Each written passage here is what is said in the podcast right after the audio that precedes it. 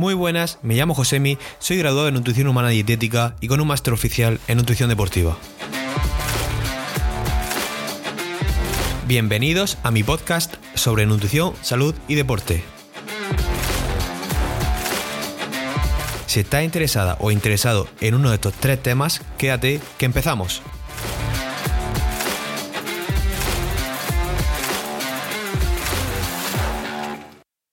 Muy buenas, bienvenidos y bienvenidas a un nuevo episodio del podcast. En este no hay ningún invitado conmigo y voy a estar yo solo hablando sobre un tema o temas muy frecuentes en consulta.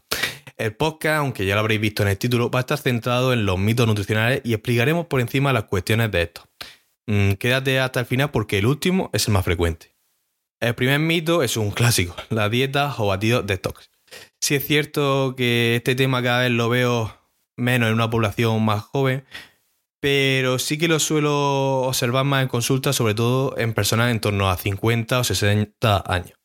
Eh, normalmente pues, me llega la persona y me dice, es que Pepito, Pepita me ha dicho que tomando X batido pues mejoro tal. Al final, este tipo de gente se piensa que se puede limpiar el cuerpo, que puede eliminar toxinas, bajar de peso y mejorar su salud tomando X productos, que suele ser batido. Obviamente, este tipo de producto no funciona y nosotros mismos ya tenemos unos aparatos que dosifican nuestro cuerpo de forma natural, gratuitamente, que se llaman los riñones y el hígado. Así que si alguna tienda farmacéutica, compañero de trabajo, vecino vecina, pseudosanitario ofrece estos batidos, que encima no son baratos, ya sabéis qué decirle. Pasando al segundo mito, o más bien creencia, es la de que perder peso rápido es mejor que hacerlo lento. Solemos ver ahora en redes sociales que algunas personas suben publicaciones de Manolo ha perdido peso en un mes. ¿Cuánto peso ha perdido? 7 kilos. La realidad es que seguramente Manolo, al igual que ha bajado de peso corporal muy rápido, lo suba también bastante rápido. Este tipo de estrategias suelen ser poco sostenibles e insalubres. Poco sostenibles porque mm, suelen ser muy restrictivas en calorías y poco salubres porque eh, seguramente mm, te lleve cierta cantidad de masa muscular y o sea que va a ser muy importante de cara a la pérdida de peso. ¿Por qué? Porque si pierdes masa muscular en un déficit energético, que suele ser normal, pero evitamos o tenemos que evitar que se pierda la máxima posible, eh, a través de ciertos mecanismos seguramente lo recuperes para intentar ganar esa masa muscular perdida. ¿Vale? Así que si quieres bajar de peso rápido, seguramente lo subas también bastante rápido.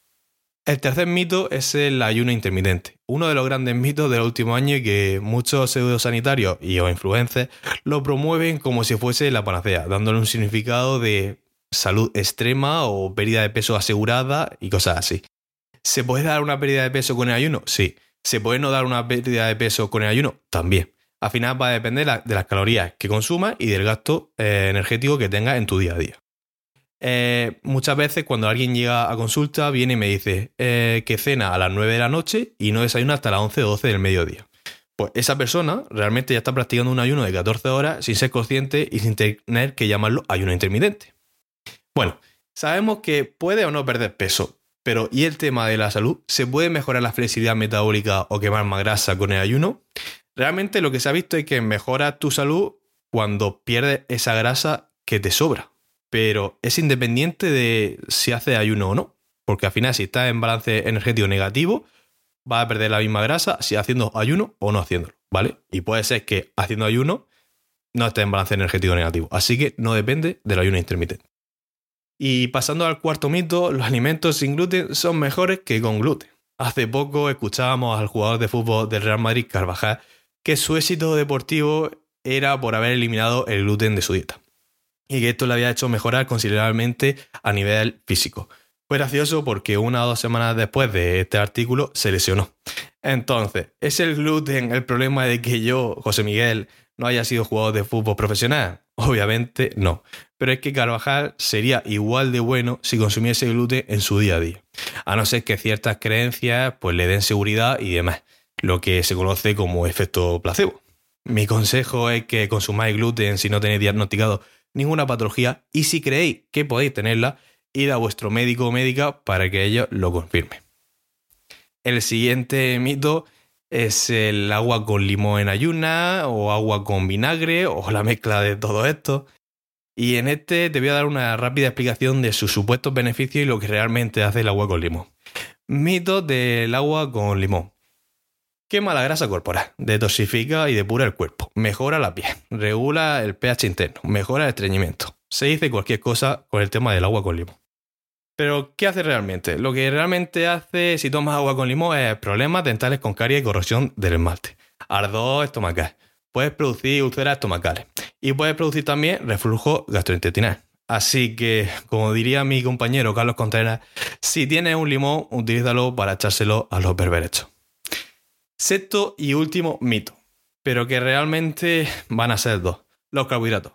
¿Qué le pasa a la gente con los carbohidratos? ¿Por qué la gente le tiene tanto miedo a comer patata, a comer fruta, a comer cualquier tipo de hidrato? Si tuviésemos que tenerle miedo a algo, que no hay que tenerlo, no debería ser a la grasa, porque un gramo de carbohidrato contiene 4 calorías y un gramo de grasa contiene 9 calorías. Más del doble que el de, los hidratos. Si nos fijamos en el balance energético, la grasa podría perjudicarnos mucho más que si nos pasamos eh, que un gramo de, los gramos de carbohidratos, ¿no? Es cierto que podemos prescindir de los carbohidratos, de los carbohidratos y que nuestro metabolismo puede funcionar sin ellos, pero se está viendo que estos tienen consecuencias, o más bien que los hidratos tienen funciones específicas e importantes para nosotros, como puede ser rendimiento deportivo, evitar entrar en baja disponibilidad energética, mejorar el sueño por la noche, etc. También quiero comentar, sin profundizar mucho en el tema, que el problema del sobrepeso o la obesidad no reside en el azúcar o los hidratos, sino en la falta de ejercicio podemos ver a grandes deportistas y que gente más corriente que para el crossfit, hacen fútbol, etcétera, consumiendo una gran cantidad de azúcar y tienen muy buena salud y con un físico envidiable. Si practicamos ejercicio, vamos a conseguir que nuestro cuerpo pueda usar ese azúcar como sustrato energético, pasando ese azúcar que se encuentra en la sangre al músculo a través de la proteína transportadora GLUS4. Y por último, es frecuente que decir que los carbohidratos a partir de X hora de la, noche o de la tarde engordan. Normalmente a partir de las 6 u 8 de la tarde, dice la gente. Mi pregunta es, ¿el cuerpo tiene un interruptor descendido o apagado para que los hidratos engorden a partir de las 8 de la tarde? Pues no, va a depender de lo que he comentado anteriormente, del balance energético y no de la hora. Dejaré abajo en la descripción algunos artículos que pueden ser interesantes, eh, la referencia en PMID y por si alguien tiene curiosidad. Espero que lo hayáis entendido todo, pero si tenéis alguna duda, en mi Instagram, arroba Nutrition, podéis preguntarme sin problema. Muchas gracias por escucharme y nos vemos en el siguiente episodio.